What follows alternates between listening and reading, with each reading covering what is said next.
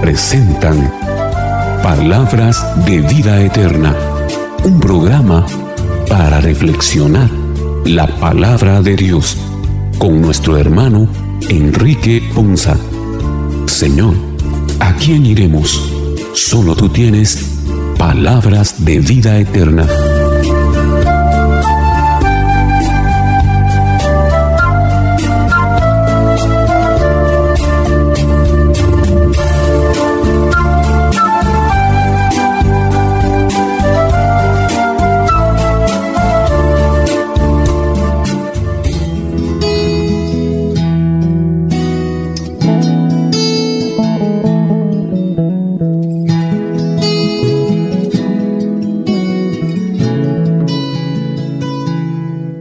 Señor les bendiga hermanos, qué bendición, qué alegría para nosotros el día de hoy. Poder llegar hasta ustedes a través de este subprograma Palabras de Vida Eterna, un programa en el que Dios nos regala la bendición de poder estar cerca de ustedes junto a ustedes acompañándoles a esta hora del día en que Dios nos permite a través de esta emisora acompañarles para que juntos reflexionemos las lecturas de este décimo séptimo domingo del tiempo ordinario en nuestro ciclo litúrgico C. Iniciemos también e iniciamos este programa como siempre agradeciéndole a todos y cada uno de ustedes por ese favor maravilloso de su compañía o el permitirnos acompañarles para juntos reflexionar y edificar nuestras vidas a la luz de la palabra del Señor. También agradecemos a cada uno de los hermanos que con todo su corazón y disposición nos acompañan para reflexionar a través de este programa y llevarles a ustedes esas reflexiones de estas lecturas de este domingo día del Señor. Y por supuesto, Iniciamos también nuestro programa encomendándonos a Dios, agradecidos por el don de la vida, por el tener la dicha de pertenecer a una familia de fe, a nuestra iglesia santa, católica y apostólica y tener una vida de comunidad, una vida en nuestras familias que agrade a Dios. Iniciemos entonces nuestro programa invocando en nosotros y nuestras familias el nombre del Padre, del Hijo y del Espíritu Santo. Amén. Ven Espíritu Santo, llena los corazones de tus fieles y enciende en ellos el fuego de tu amor. Envía Señor tu Espíritu y tu gracia para que con tu palabra se renueve la faz de la tierra, de esta tierra, de este barro que somos nosotros, nuestras vidas, nuestros pensamientos, nuestras intenciones delante de ti y de nuestros hermanos. Oh Dios que llenaste los corazones de tus fieles con la luz de tu Espíritu Santo, concédenos que guiados por este mismo Espíritu vivamos con rectitud y así gocemos por siempre de tu consuelo. Te lo pedimos por Jesucristo nuestro Señor. Amén. En nuestro programa del día de hoy, a través de la lectura de la liturgia correspondientes a este decimoséptimo domingo del tiempo ordinario, la Iglesia nos invita a reflexionar acerca de la oración. La misa es la oración suprema donde como comunidad oramos con Cristo, realmente presente en medio de su pueblo en la acción de gracias a nuestro Padre, Dios y Creador. Iniciemos con esa bella disposición de aprender a estar en comunión con nuestro Padre y Señor a través de nuestro programa que iniciamos con toda nuestra alegría y gratitud a Dios nuestro Señor. El capítulo 18, en los versículos 20 al 32 del libro del Génesis, nos hablan de la bondad y generosidad de Dios para la conciliación. También destaca la fuerza de intercesión humana. Escuchemos con atención la primera lectura. Lectura del libro del Génesis. En aquellos días el Señor dijo a Abraham, el clamor contra Sodoma y Gomorra es grande y su pecado es demasiado grave. Bajaré pues a ver si sus hechos corresponden a ese clamor y si no, lo sabré. Los hombres que estaban con Abraham se despidieron de él y se encaminaron hacia Sodoma. Abraham se quedó ante el Señor y le preguntó, ¿será posible que tú destruyas al inocente junto con el culpable? Supongamos que hay cincuenta justos en la ciudad. acabarás con todos ellos y no perdonarás al lugar en atención a esos cincuenta justos? Lejos de ti tal cosa, matar al inocente junto con el culpable, de manera que la suerte del justo sea como la del malvado. Eso no puede ser. ¿El juez de todo el mundo no hará justicia? El Señor le contestó, si encuentro en Sodoma cincuenta justos, perdonaré a toda la ciudad en atención a ellos. Abraham insistió, me he atrevido a hablar a mi Señor, yo que soy polvo y ceniza. Supongamos que faltan cinco para los cincuenta justos. Por esos cinco que faltan, ¿destruirás toda la ciudad? Y le respondió el Señor, no la destruiré si encuentro allí cuarenta y cinco justos. Abraham volvió a insistir, Quizás no se encuentren ahí más que cuarenta. El Señor le respondió, en atención a los cuarenta no lo haré. Abraham siguió insistiendo, que no se enoje mi Señor si sigo hablando. Y si hubiera treinta, el Señor le dijo, no lo haré si hay treinta. Abraham insistió otra vez, ya que me he atrevido a hablar a mi Señor, y si se encuentran solo veinte, el Señor le respondió, en atención a los veinte, no la destruiré. Abraham continuó, no se enoje mi Señor, hablaré solo una vez más. Y si se encuentran solo diez, contestó el Señor, por esos diez no destruiré la ciudad. Palabra de Dios, te alabamos Señor. En esta primera lectura que hoy nos presenta el libro del Génesis encontramos un pasaje muy conocido por todos y es el texto bíblico que nos habla sobre Sodoma y Gomorra, aquellos dos pueblos que por todos es conocido que llevaban una vida totalmente contraria a la doctrina y a la enseñanza que Dios quiere para cada uno de nosotros. Imaginemos cuál podría ser el nivel de vida contrario a lo que a Dios le es agradable, como para que el Señor pensara en la destrucción y aniquilación de aquellos dos pueblos. Realmente es bastante interesante e inimaginable poder pensar qué podríamos hacer nosotros para básicamente llevar al límite la misericordia de Dios. Y, y, si lo podemos decir así, hartar a Dios para que Él pueda pensar por un momento deshacerse de nosotros, deshacerse de su pueblo, de su creación. Realmente eso es algo preocupante, el llegar a un nivel de límite extremo en el que de alguna manera podamos decir que Dios ya no quiere saber nada de nosotros. Y eso en algún momento fue Sodoma y Gomorra. Sin embargo, hoy por hoy, también muchos de nosotros podemos ser testigos de que en varios lugares del mundo se está viviendo esto. De verdad hay, tanta cosa que va en contra de, lo que es agradable a Dios, tanta situación, todo eso de la ideología de género que de verdad, lejos de ser una ideología, lo que es es una degeneración de cualquier género.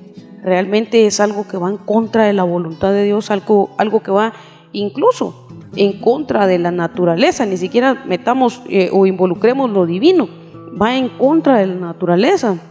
Y así como eso hay otras muchas cosas más que hoy por hoy se viven en el mundo y que seguramente no son agradables a Dios, que seguramente están llevando al extremo, al límite de la misericordia de Dios. Y ahí es donde entramos nosotros en nuestro rol como cristianos, ahí es donde nosotros entramos y debemos de jugar ese papel fundamental como nos lo enseña Abraham a través de esta primera lectura, ese papel de ser intercesores. Y es que también el ser intercesor va mucho más allá de simplemente encerrarnos en una oración en la comodidad de nuestro, de nuestro cuarto, en donde nadie nos ve, en donde nadie nos escucha, en donde podemos ser nosotros mismos, pero Necesitamos salir de esa comodidad. Necesitamos interceder también en aquellos lugares donde hoy se está viviendo un Sodoma, donde hoy se está viviendo una Gomorra. Ahí es a donde nosotros estamos llamados y que el mismo Papa Francisco nos llama, nos invita, nos exhorta y nos anima a ir a esos lugares cuando él muy claramente y muy sabiamente decía que nos invitaba a hacer lío en las calles. Y yo creo que parte de ese lío es eso, es ir y luchar y defender lo, que es agradable a Dios, lo que va conforme a la enseñanza de, Dios, de tal manera que realmente, y yo estoy segura y convencida, que si hoy por hoy Dios ha sido misericordioso con nosotros, es porque todavía existen unas cuantas personas que se logran contar, tal vez con los dedos de la mano, que son buenos, que llevan una vida que de verdad es admirable, una vida que de verdad es agradable a los ojos de Dios y por esas personas probablemente nosotros todavía no hemos visto la ira aplacable del Señor y debemos de agradecer por eso, debemos de agradecer por esas personas que sin lugar a duda existen y que se esfuerzan y perseveran en, llevar esa vida agradable a Él. Y nosotros también estamos llamados a tener ese esfuerzo, a poder colaborar en ello, a luchar, a perseverar, a esforzarnos, a que seamos nosotros también esas, esas pocas personas por las cuales Dios sigue teniendo misericordia de su creación, sigue teniendo misericordia de nosotros mismos, que así como Abraham intercedió, hoy nosotros también juguemos ese papel fundamental dentro de nuestra sociedad, dentro de la creación de Dios, de poder interceder y no cosa contraria como muchas veces lo hacemos, porque es lo más fácil es ser malos, realmente eso es lo más fácil. Muchas veces lejos de, pedirle a Dios tener misericordia, más bien vamos y nos ponemos en modo poneredo y le decimos a Dios, Señor, pero ¿por qué permites que aquel determinada persona siga teniendo tu misericordia. Si yo fuera, muchas veces usamos eso, si yo fuera, tal vez la vida de, nuestros hermanos sería, eh, tendría una justicia diferente, pero yo creo que en el fondo aún nosotros debemos de sentirnos dichosos de poder vivir y experimentar esa misericordia que, que, Dios todavía tiene para con nosotros, pero que también pienso yo que estamos en un momento en el cual estamos llegando casi que al límite porque vivimos en una sociedad que muchas veces asusta, de verdad asusta pensar la filosofía que se está enseñando, las doctrinas que se están enseñando y sobre todo asusta más que para nosotros eso se esté volviendo algo normal y que nos esté dando exactamente lo mismo. ¿Por qué? Por miedo, por vergüenza, por perder alguna posición, por perder alguna situación de nuestra conveniencia, pero nos estamos olvidando realmente de defender lo que tenemos que defender y esa es la verdad, la verdad de Jesús.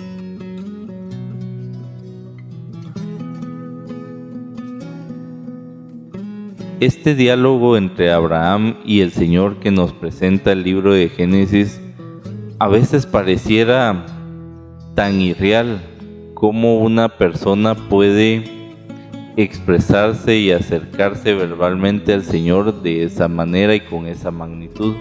Pero el Señor insiste en tener esa relación o ese tipo de relación íntima con cada uno de nosotros.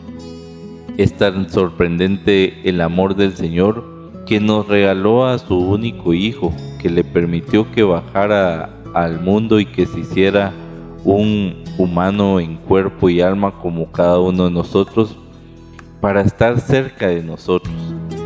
Y qué grande es poder entablar ese tipo de conversaciones con el Señor y tener esa confianza plena en que todo lo que nosotros le roguemos, todo lo que le pidamos con fe, tengamos la certeza que el Señor nos puede ayudar y nos puede proporcionar lo que necesitemos.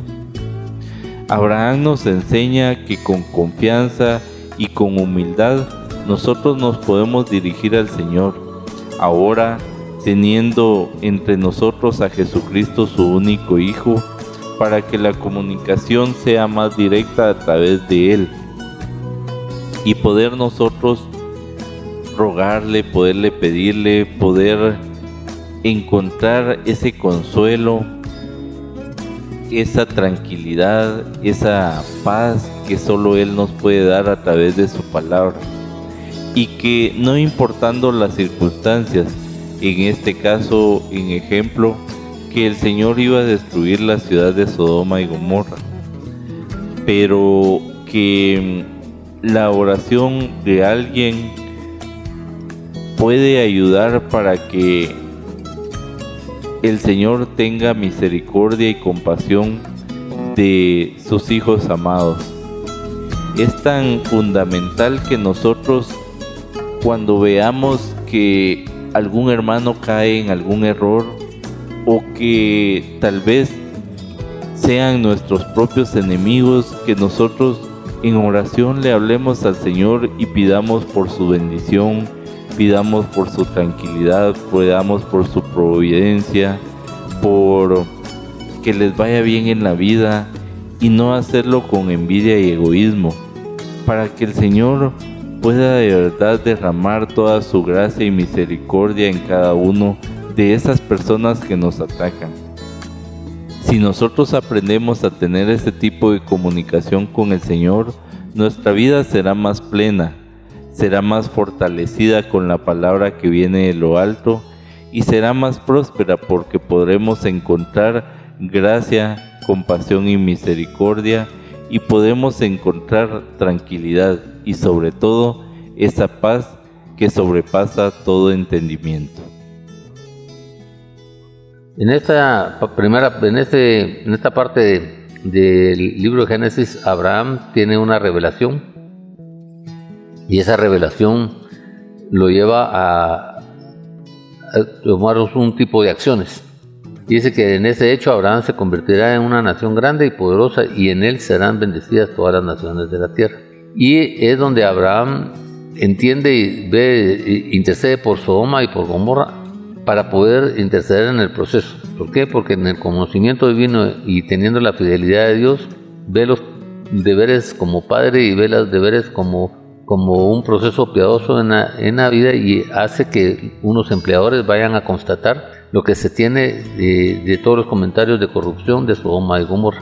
Como el Señor escudriña siempre en nuestros corazones y va a hacer un proceso entre justos y no justos, entre líderes y no líderes y entre toda esa situación, entonces Abraham va a escudriñar el lugar, va a descubrir el lugar e intercede por el Señor, con el Señor y le dice, mira, si fuera posible que no hicieras esto por si encontraras tantos, si encontraras tantos, si encontraras tantos, y así va rebajando el número. Y el Señor le dice que, que ve en ese proceso y ve en esa, en esa situación y, ve en, ese, en esa posición. Y entonces Dios como juez justo va aceptando los planos, los, las propuestas, las direcciones y las conducciones que, que, Abraham le va dando y entonces va, va sacando ese amor, esa bondad y esa compasión de Dios para poder desarrollar los procesos, para desarrollar los planes y para desarrollar la, la dirección. Y al final Abraham hace algo importante. Le dice al Señor que perdone, que reconoce que ha sido muy atrevido, y que él quiere dirigir al Señor y, que, y reconoce que apenas es polvo y ceniza y entonces le baja la cantidad. Le va bajando la cantidad hasta que llegan al número de solo 10. Y si aún esos 10, él lo perdona y la, ve la benignidad del Señor y le dice que sí, que aunque sea esos 10. Lo importante de esto es, tú tienes que tener una comunión con Cristo Jesús, tú tienes que tener una, una convicción bien importante y él dice el Señor te da un posicionamiento y ese posicionamiento que él te otorga y te da es un beneficio que te quiere dar. Para qué para que la bendición vaya caminando que el propósito vaya desarrollándose y la dirección vaya desarrollándose. La ventaja de, de ello es como tú, tú puedes ir manejando con el Señor muchos de los acontecimientos de tu vida cómo puedes ir manejando muchos de los perdones de tu vida cómo puedes ir desarrollando muchas de las circunstancias de tu vida pero tienes que tener una autenticidad tienes que tener una dirección tienes que tener un entendimiento y sobre todo tienes que entender un proceso en tu vida. Dios como juez te va a perdonar, Dios como juez te va a ayudar, Él escudriña tu corazón, Él entiende la posición, pero entiende también el punto de dirección que tú quieres tomar, el punto de convicción que quieres tomar y el punto de dirección de las que quieres llevar. En el nombre de Jesús yo te digo, que tú tienes que ir viendo los procesos, que tienes que ir caminando en, las direcciones, que tienes que ir desarrollándote en las convicciones y que a través de esas, posiciones y de esas direcciones vas a ir encaminado en, la, dirección, en el encaminamiento, en el proceso de cada una de las cosas. En el nombre de Jesús yo te digo, hoy toma, toma una acción y la acción que tienes que tomar es la siguiente. Reconoce que necesitas al Señor, reconoce en dónde estás, reconoce tu posición y llega a negociar, llega a platicar, llega a convencer. Dios está dispuesto a hacer muchas cosas, Dios está dispuesto a vivir muchas posiciones, Dios está dispuesto a encaminar muchos procesos, Dios está dispuesto a realizar muchas condiciones contigo. Pero en esa cercanía, en esa confianza, en ese caminamiento, ve y platica, ve, convence, ve, tramita, ve y haz. Y entonces verás en la intercesión la gloriosa bondad, el amor y la comprensión de Cristo, del Señor en tu vida.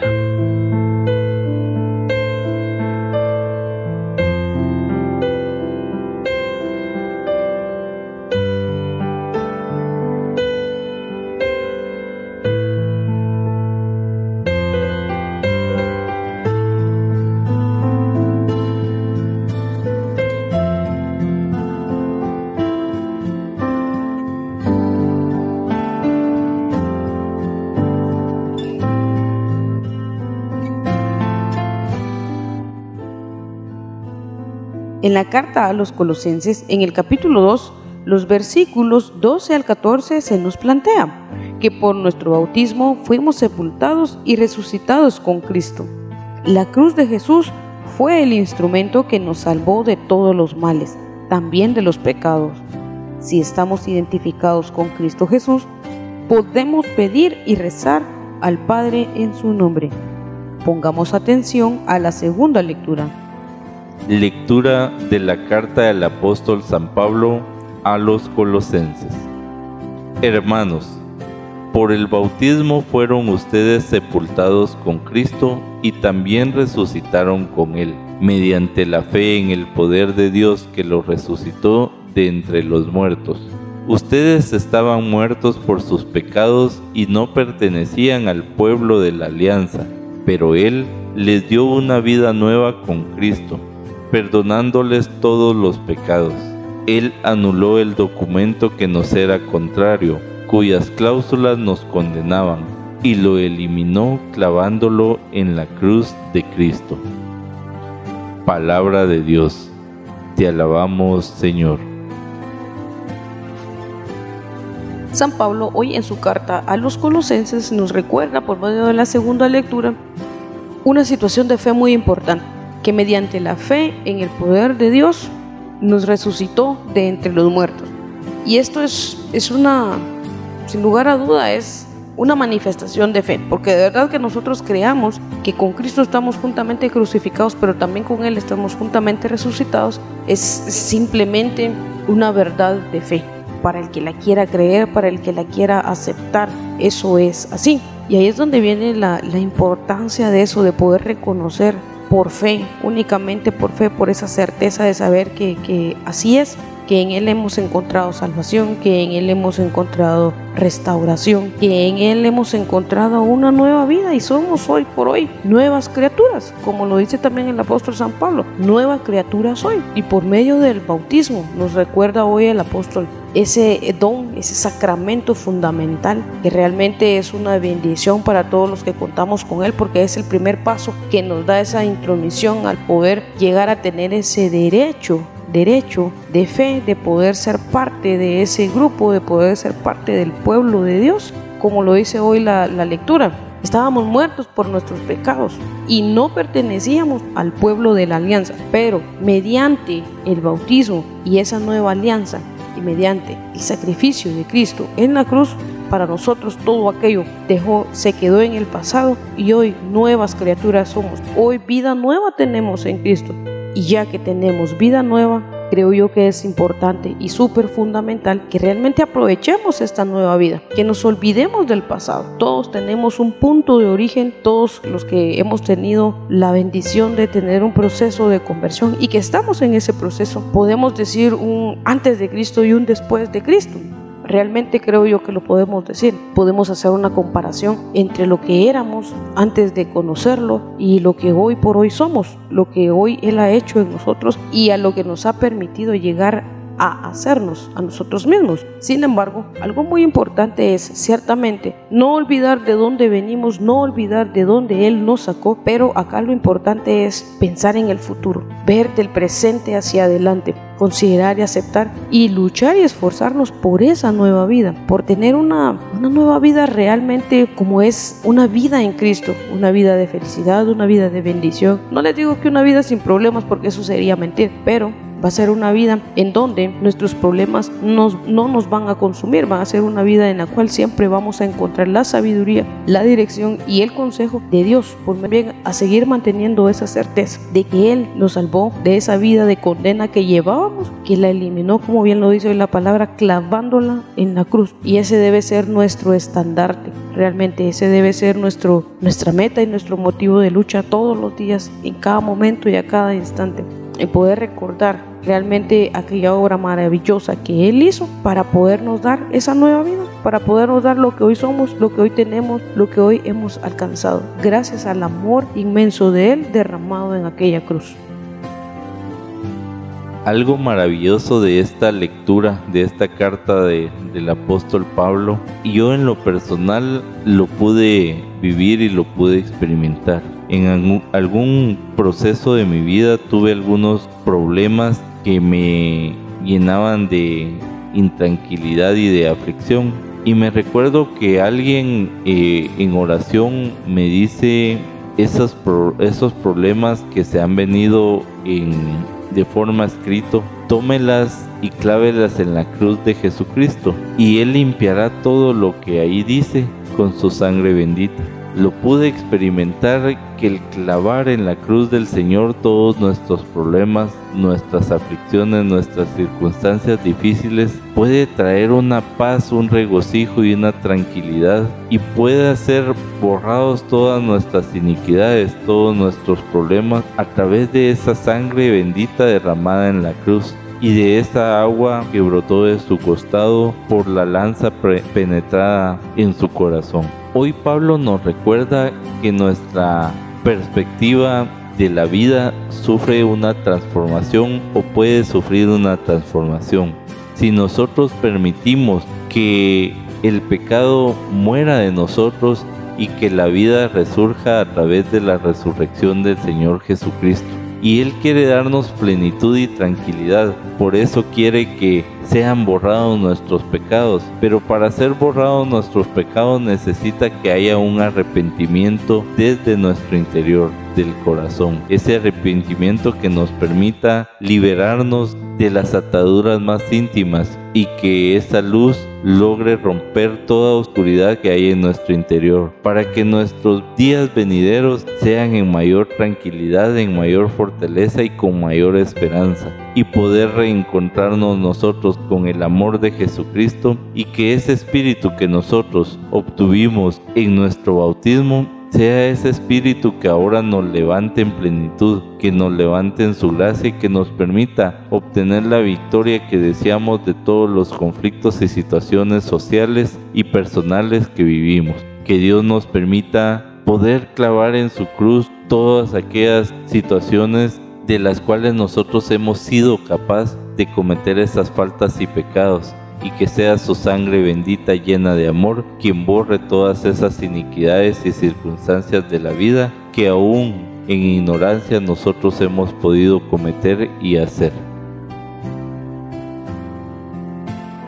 En esta lectura de Colosenses, Dios nos quiere, tiene una promesa de fortalecernos y quiere hacernos ver con su glorioso poder cómo Él puede cumplir esa promesa. Y entre los objetivos que tiene es una perseverancia, quiere demostrar su perseverancia hacia nosotros, pero también nos quiere dar un gozo espiritual que quiere que nosotros vivamos y disfrutamos. Por eso es que Pablo dice, dando gracias con alegría al Padre, Él los ha facultado para participar en la herencia de los santos del reino de la luz. Aquí vemos cómo cuando nosotros somos agradecidos y hemos sido pacientes en la obra que el Señor quiere realizar, la herencia espiritual como hijos de la luz que vamos a recibir y teniendo a un Dios como Padre es grandísimo. ¿Por qué? Porque nos va a dejar participar en la herencia de los santos, en el reino de los cielos. Imagínate tú recibiendo herencia al lado de Jesús, él recibiendo una doble porción, pero tú al lado como hermano, como hijo de Dios, como miembro de la familia de Dios y como una persona que te ha justificado a través de Jesús y te ha facultado para recibir esa herencia. Te libra del dominio de la oscuridad y nos traslada al reino del Hijo amado. Cuando en la cruz lo que hace Jesús es perdonarte, liberarte, restaurarte y, dirigirte.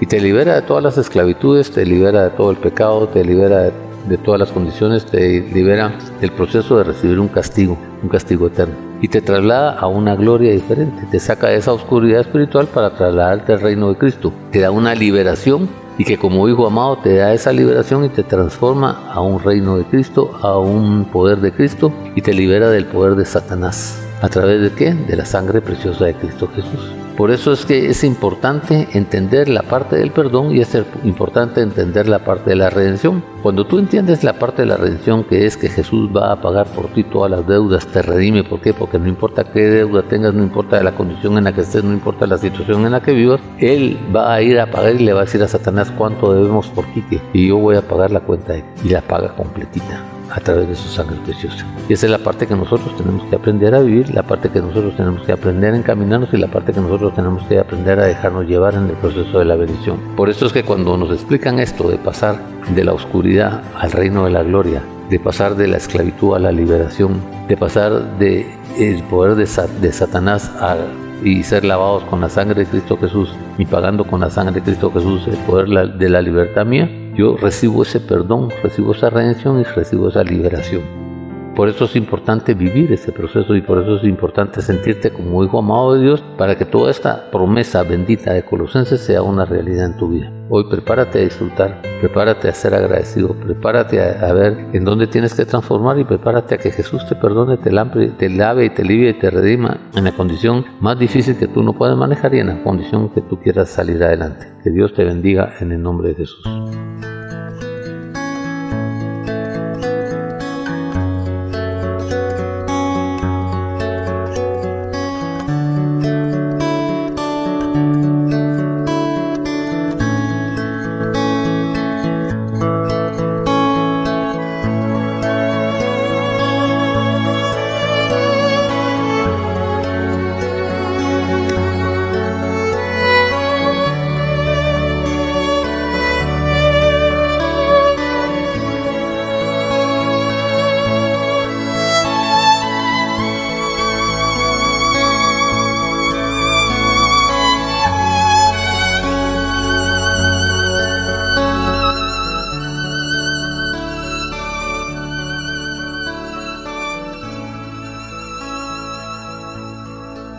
El evangelista San Lucas, en su capítulo 11, versículos del 1 al 13, nos da una verdadera catequesis acerca de la oración.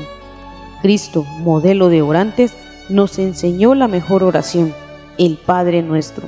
Insistió además en la necesidad de perseverar en la oración. Escuchemos con atención la lectura del Santo Evangelio. Lectura del Santo Evangelio según San Lucas. Gloria a ti, Señor. Un día Jesús estaba orando y cuando terminó uno de sus discípulos le dijo, Señor, enséñanos a orar, como Juan enseñó a sus discípulos.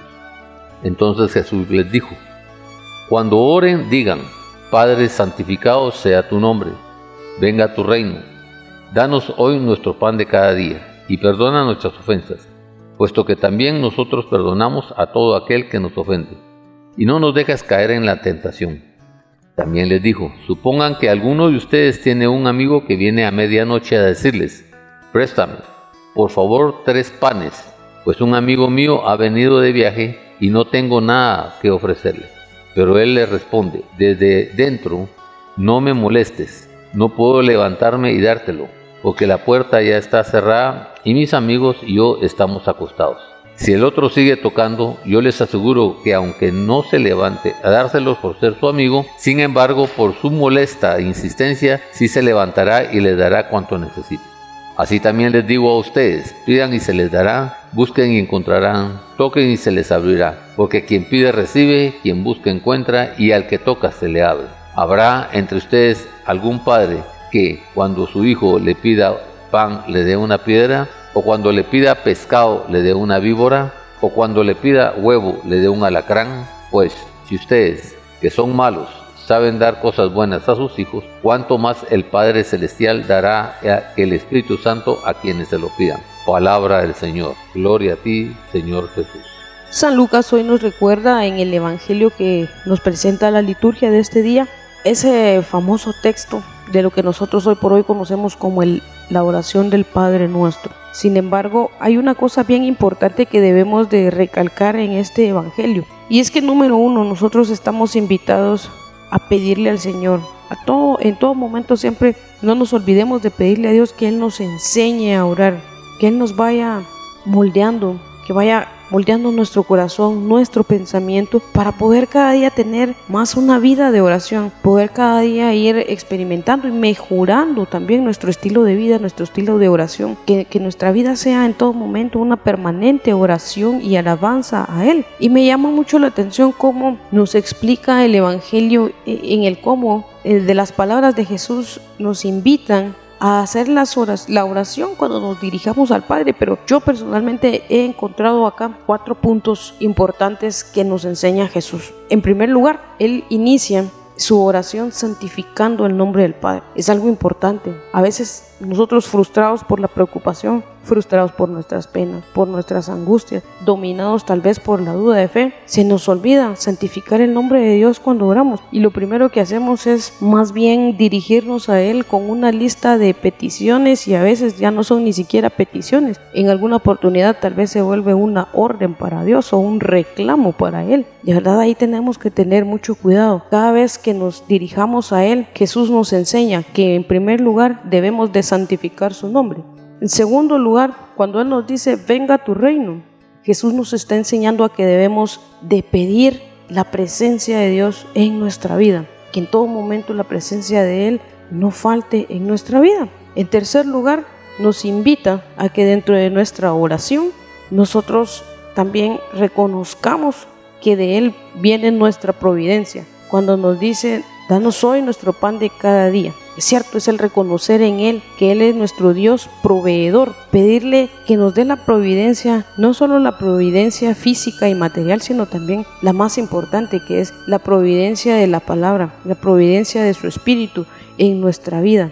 Que ese pan, que es el mismo Jesús bajado del cielo, sea y nunca falte en nosotros, que siempre lo pidamos y que siempre sea parte fundamental de nuestra vida espiritual. Y en cuarto punto, quiero recalcar esto, que a través de la oración del Padre nuestro Jesús nos enseña a pedir misericordia, a que pidamos misericordia, pero también que Dios nos enseñe a ser misericordiosos, porque a veces nosotros recitamos las oraciones solo por decirlas, pero es importante el poder analizarlas, porque cuando nosotros rezamos el Padre nuestro decimos, perdona, le pedimos que nos perdone, y ahí estamos pidiendo misericordia, pero la parte más complicada de esto en cierto modo es que le decimos que nos perdone nuestros pecados o nuestras ofensas como nosotros se las perdonamos a todo aquel que nos ha ofendido. Y a veces ahí caemos en una mentira en medio de nuestra oración porque realmente vale la pena hoy evaluar si eso que nosotros le decimos a Dios es una realidad porque no se trata solo de hablar y, decir y repetir palabras. Creo que también estamos y debemos de analizar lo que estamos hablando. Cada vez que nosotros hablamos el Padre nuestro, estamos confesando eso.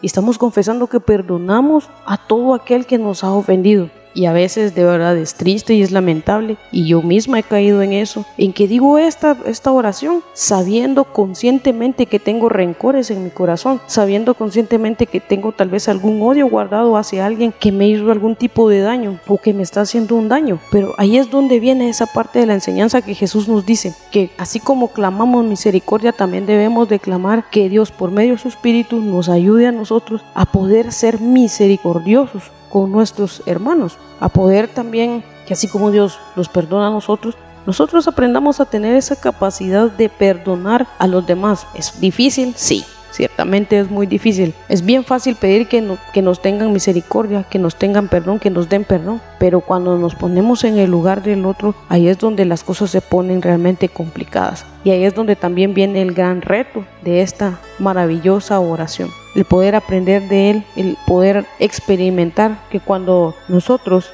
aceptamos su consejo, cuando nosotros aceptamos que sea Él quien nos conduzca, que sea Él quien nos dirija, vamos descubriendo que realmente el Espíritu de Dios cada día nos va ayudando a tener esa capacidad de perdonar. Y ahí es cuando muchos de nosotros nos topamos con personas que nos sorprende su capacidad de perdón. Pero también es, es cierto que cuando hemos tenido la oportunidad de conocer personas con una capacidad de perdón realmente increíble, usualmente son personas que también realmente tienen una, una vida en Cristo admirable, una vida en Cristo que, que es eh, envidiable en el sentido de uno decir, ojalá yo pudiera llegar a tener esa misma capacidad que el hermano X o la hermana Y, pero todos tenemos esa capacidad. Si nos esforzamos y le pedimos a Dios con todo el corazón, creo yo que podemos llegar a, a tener este tipo de oración que Jesús hoy nos enseña a través del Evangelio. Una oración en la cual santifiquemos el nombre de Dios, en una oración en la cual pedamos su presencia, una oración en la cual reconozcamos su providencia y una oración en la cual nosotros reconozcamos que Él es un Dios misericordioso y que nos puede ayudar a nosotros también a ser misericordiosos.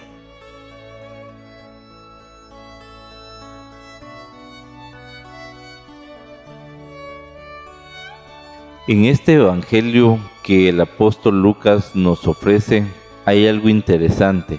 Cuando nosotros no sabemos cómo tener esa relación con el Señor, lo más cercano que podemos estar con Él es en la oración. Pero muchas veces nosotros no tenemos esa ayuda del Espíritu Santo, esa unción del Espíritu que nos permita tener esa unión en oración con el Señor. Pero por eso el mismo Jesucristo nos propone cómo poder acercarnos al Padre y cómo hacerlo en oración. Y es que la oración que nosotros conocemos como la oración del Padre nuestro es la oración que viviéndola nos puede llevar a acercarnos a los pies del Señor.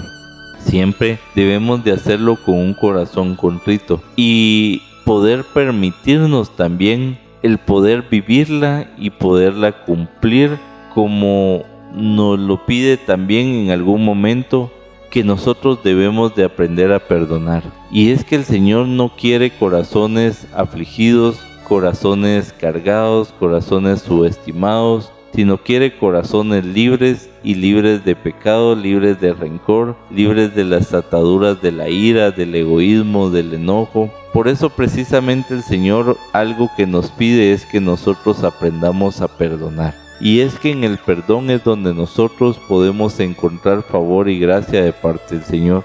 Así también nos recuerda que es su amor quien nos sostiene con su providencia y que tomados de su mano no, vamos a no nos va a hacer falta nada, sino que siempre vamos a encontrar el pan para cada día y esa providencia necesaria, que aun cuando pasamos momentos difíciles, momentos económicos de aflicción, el Señor siempre nos sostiene y nos da la oportunidad de que nosotros contemos con las cosas necesarias para subsistir.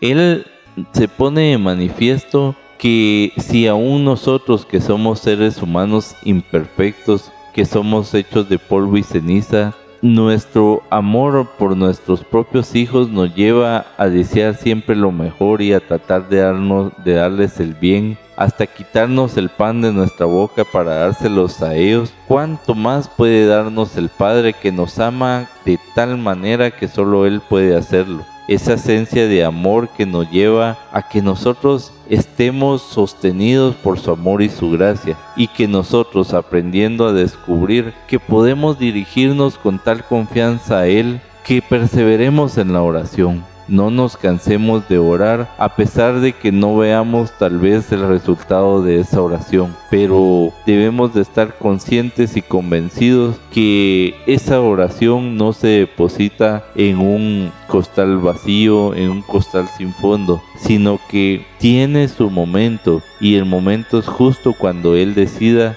que van nuestras oraciones de acuerdo a su voluntad. Si nosotros estamos pasando por situaciones difíciles, en aflicción, en tormento, no nos olvidemos de orar, no bajemos la guardia, aun cuando estemos cansados, agotados, cuando estemos desilusionados y veamos que no hay respuesta en la oración, sigamos orando. Démosle gracias al Señor en todo momento porque su bendición no nos ha abandonado, sino que su mano poderosa siempre nos sostiene. Es por su amor y por su gracia que la misericordia de Él es nueva cada mañana y nosotros debemos aprender a ver con optimismo la vida, recordando que dependemos única y exclusivamente de su amor, que nunca nos abandona y que siempre está de nuestro lado. Luchemos entonces por orar al Señor, por acercarnos a Él en esa relación íntima y de amor y que nuestro corazón humillado y contrito pueda dar esos frutos abundantes que el Señor quiere que damos contando con su bendición y su favor en el día a día.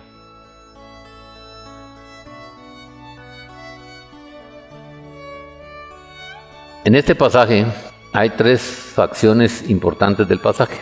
Primero la oración del Señor, donde nos enseña parte del Padre Nuestro donde nos enseña el Padre Nuestro y donde nos enseña a vivir esa relación. Nos enseña a vivir esa docilidad, nos dispone el corazón como discípulos y nos enseña a orarle al Padre con esa devoción, entendiendo el cielo como la parte más alta y entendiendo el nombre de Dios. Esta parte a ti te tiene que dar una certeza. ¿Por qué? Porque en la sumisión que tú vas a entrar a rezar el Padre nuestro y entendiendo la posición del Padre como nuestro Padre, y entendiendo que a través de eso Jesús te enseña a tener esa confianza y esa relación y ese, esa comunicación con el Padre, nos lleva a tener la certeza de la oración y de que podamos pedir de acuerdo al, al propósito, al objetivo a lo que nosotros nos lleva. Por eso es que Dios como Padre nos cuesta verlo. ¿Por qué? Porque cuando no lo vemos no entendemos su voluntad, no entendemos su propósito, no entendemos su, su visión. Y eso nos lleva a nosotros a modificarnos y nos lleva a nosotros a tener una no a tener y de vivir la dependencia de Dios.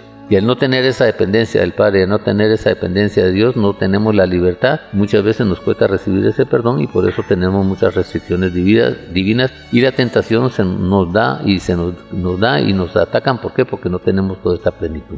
Dentro de la necesidad de la persistencia de la oración, entendemos el, proceso de la insistencia y el proceso de la amistad y el proceso de la, de la intercesión. Muchas veces la indiferencia, muchas veces las posiciones y muchas veces la pereza nos hace a nosotros no ser perseverantes.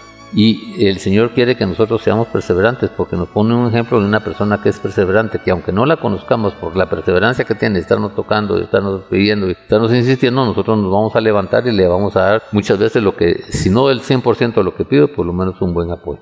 En el símbolo de la oración nos da una triple promesa del que pide, toca y busca. Y esa es una promesa que a nosotros nos da y nos da una fortaleza. ¿Por qué? Primero porque es un cumplimiento de una promesa divina y segundo nos lleva a buscar a Dios. ¿En qué forma, en qué sentido y en qué, en qué sinceridad y en qué intención?